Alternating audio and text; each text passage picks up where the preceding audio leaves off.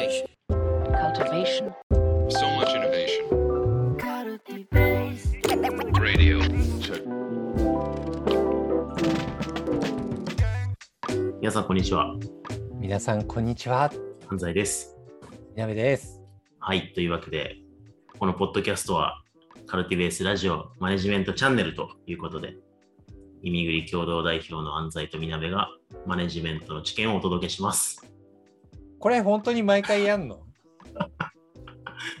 笑いそうになってんじゃん。そうですね。はい。うん、特に今日、これ言わないとよくわからないことを話そうとしている気がするんで、一応これマネジメントのチャンネルだよって言っておこうかなと思いましてね。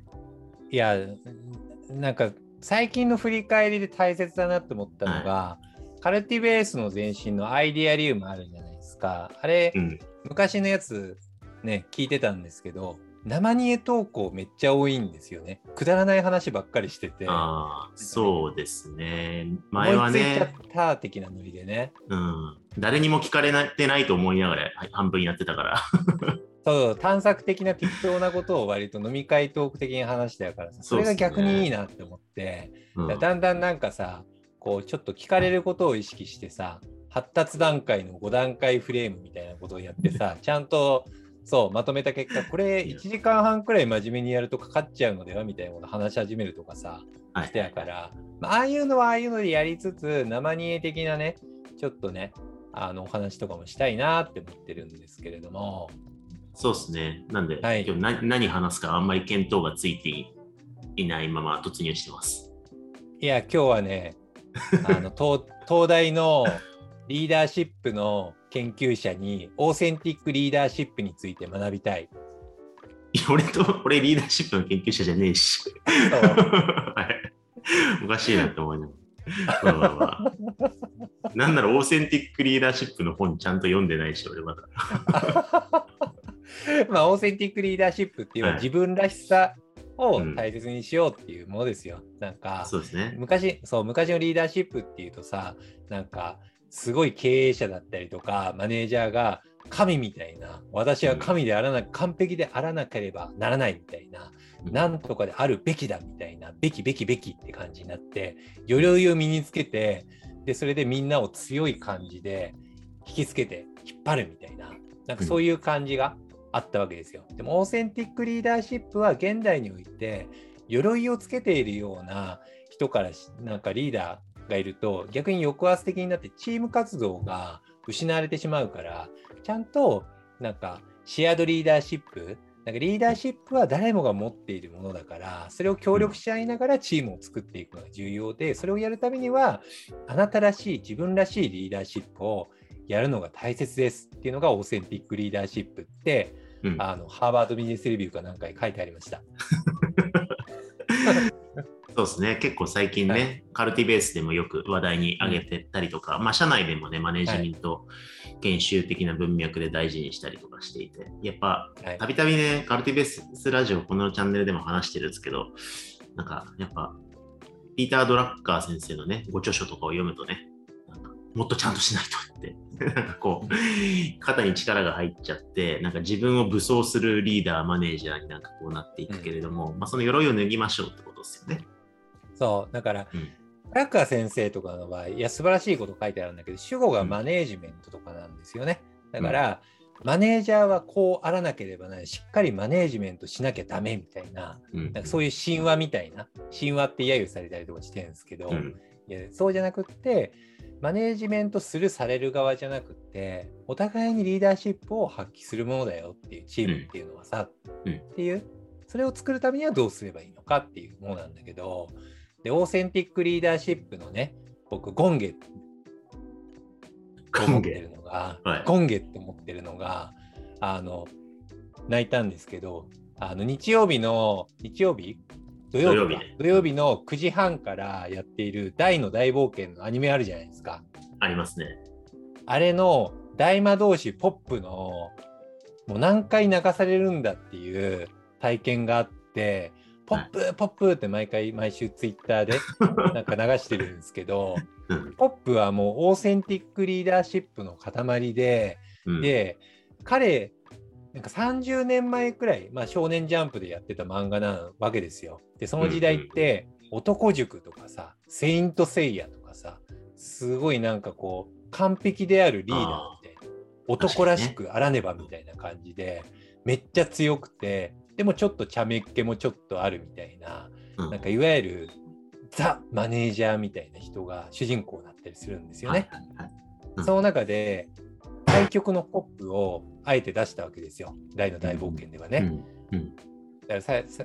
すごい弱虫で逃げ腰でさ、すぐ弱音を吐くみたいな感じで、うん。で裏話で、なんかポップ見て、その大の大冒険の編集者が、ポップ最初に殺しちゃいましょうみたいに言って、そしたら盛り上がるからみたいに言って、いや、絶対ダメみたいな。ポップは後ですごいことになるから、うん。あと学んで学習して成長していくから、大切なキートリガーだから絶対ダメみたいな、うん。なって、で、それで結果的に人気者になったんだけど、うん。でもそれも自分らしいリーダーシップの塊で、それの30年前であの提案したのマジですごいなっていうツイートをしたら、立教大学のリーダーシップの研究者の方がいいねくれたから、お墨付きをもらえたなって思ったんおですけど。墨付きじゃないよ。あツイッターのいいねお墨付きじゃない。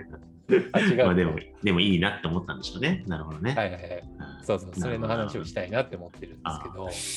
いや、これあの、カルティベースラジオのね、あの、き既得なん長年のファンの方々は、あれ？これ前も聞いたことあるなちょっと今、お気づきかもしれないんですけど、いや、でも感慨深いね。あの、これそう、きし何のことっていう人のために説明すると、2年ぐらい前に、大の大冒険のアニメがこれから始まるよっていうタイミングで、我々のあのテンションが上がりすぎて、あの、大の大冒険超楽しみだねっていうラジオを、それこそその、前身のアイデアリウム のポッドキャストでや撮ってたんですよね。うんで、その時にもポップの話して、でポップはレジリエンスが半端ないっていう話をラジオでしたんですよ。で、聞き返したら、そうそうそう。ちょうどその、あの、ポップの活躍のシーンの話をその時してて、うんそれがちょうどあれじゃないですか、先先週ぐらいに迎えたじゃん、アニメで。あ、そうそうそうそうそうそう。あの、奇跡がね、光らなくってね。そう。そうそで、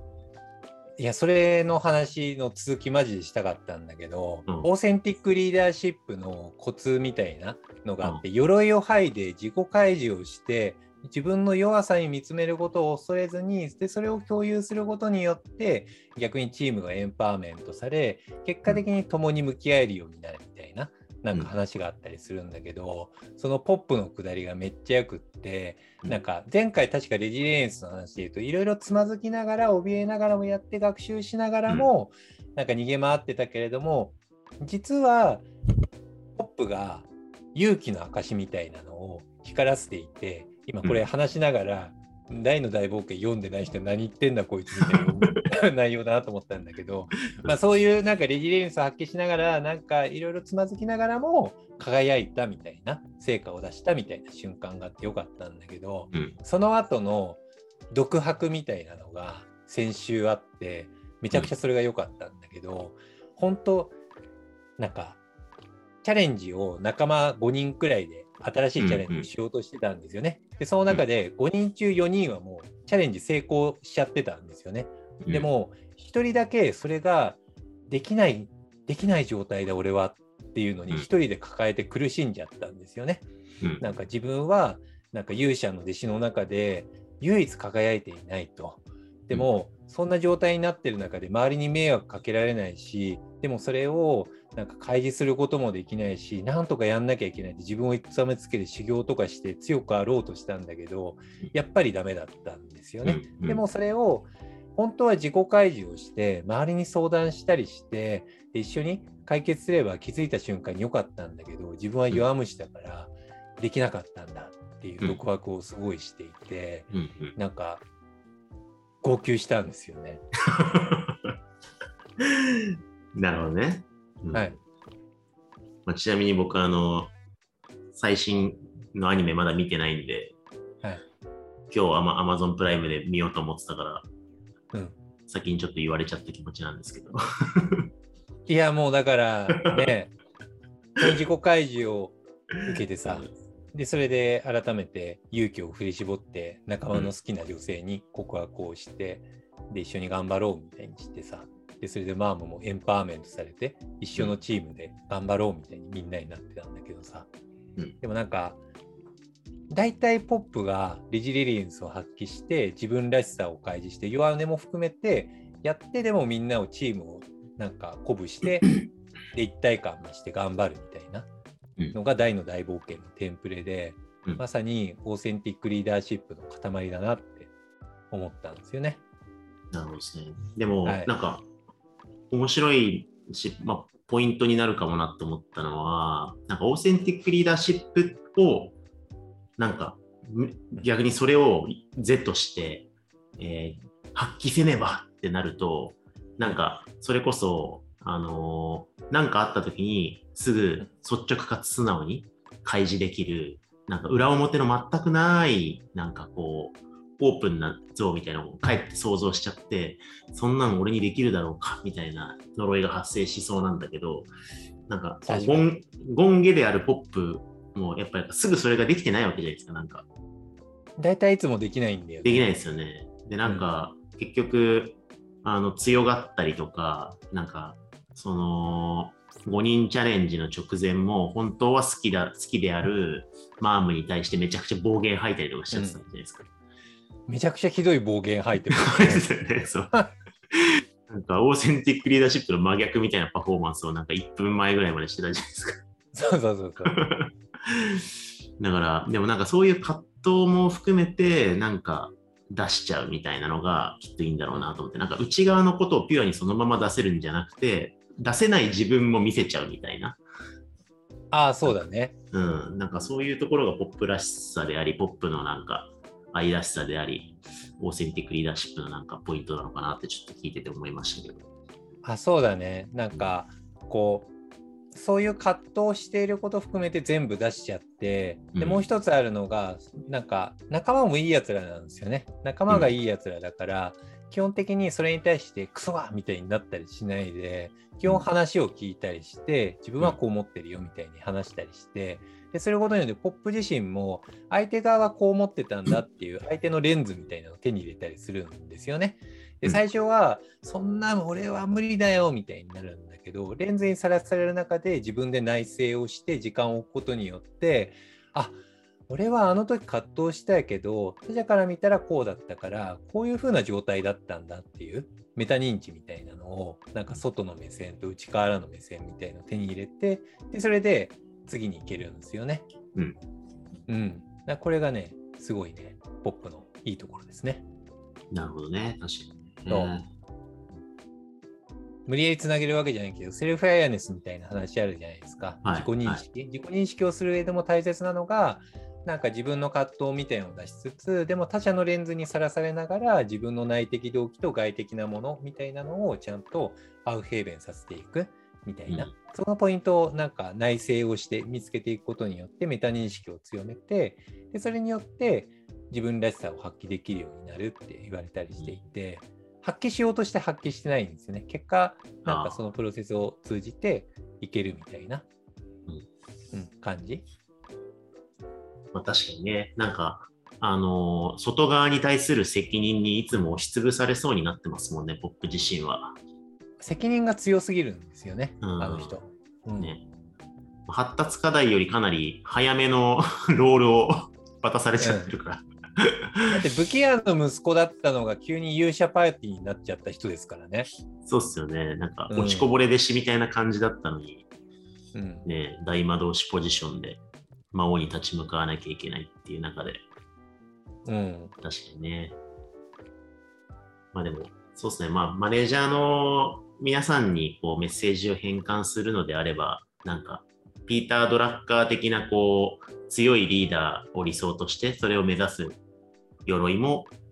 まあ、着なくていいし、逆になんかオーセンティックリーダーシップに対してもなんか鎧をまとう、逆の方向の鎧をまとうようにならぬように、なんかその健全な今の素直な葛藤をちゃんと周りにシェアできるみたいなのがきっといいんだろうなと。まあ、そんな感じいですよね。やだって、いやだって、あの、なんか言葉選びながら言うけど、パフォーマンス的に自己開示してくるリーダーイラってくるじゃん。ああ、はいはいはい。オーセンティックリーダーだからって言って自己開示風になんかこうちょっと話してくるみたいな感じはいはいのリーダー、イラッとするじゃないですか。お前みたいな。もう言いたいことはわかります。はい。自分自己開示うまいですからみたいな。はい自分対話うまいですからみたいな。はい俺は景色シェアしたからお前も景色シェアしろよみたいな。ちょっと、せっかくすげえポップのいい話だったのに、なんか最後すごい邪悪な みなめが出てきたんだけど。今のなし、今のなし。まあまあ。まあでも分かります分かります。うんはい、なんはいか今人心掌握するために自己開示してんだろうなみたいな、なんか偽オーセンティックリーダーは確かに嫌です。そうそうそうそう。すっげえ嫌だ、それ。はいはいまあそういう意味でね、まあ、す普通に本当になんかす素直素直にであるってことが大事なんでしょうね。嘘つかないとあか。そうですね。あ、そうそうそう、嘘つかないっていう。だから、うんうん人間としてね、ピュアな状態に持っていくってことですよね。うんそうですね、うんはい。というわけで、まあちなみにね、あのー最後にね、あのーあ最後に言うのもあれなんですけど、前回のポップ回は著しく再生回数が低かったです。だからタイトルにポップとか入れたらみんな聞かないんですよ。だからなるほどね。はいはいまあ、今回もきっとね、伸びないだろうなと思いつつ、ここまで聞いてくださった方はきっと、ポップか僕らのどっちかが好きか、はいもしくはオーセンティックリーダーシップで真剣に悩まられた方なんだなと思うので、本当に聞いていただいてありがとうございました。はい。いや、本当です。ありがとうございます。はい、ありがとうございました。はい。ありがとうございます。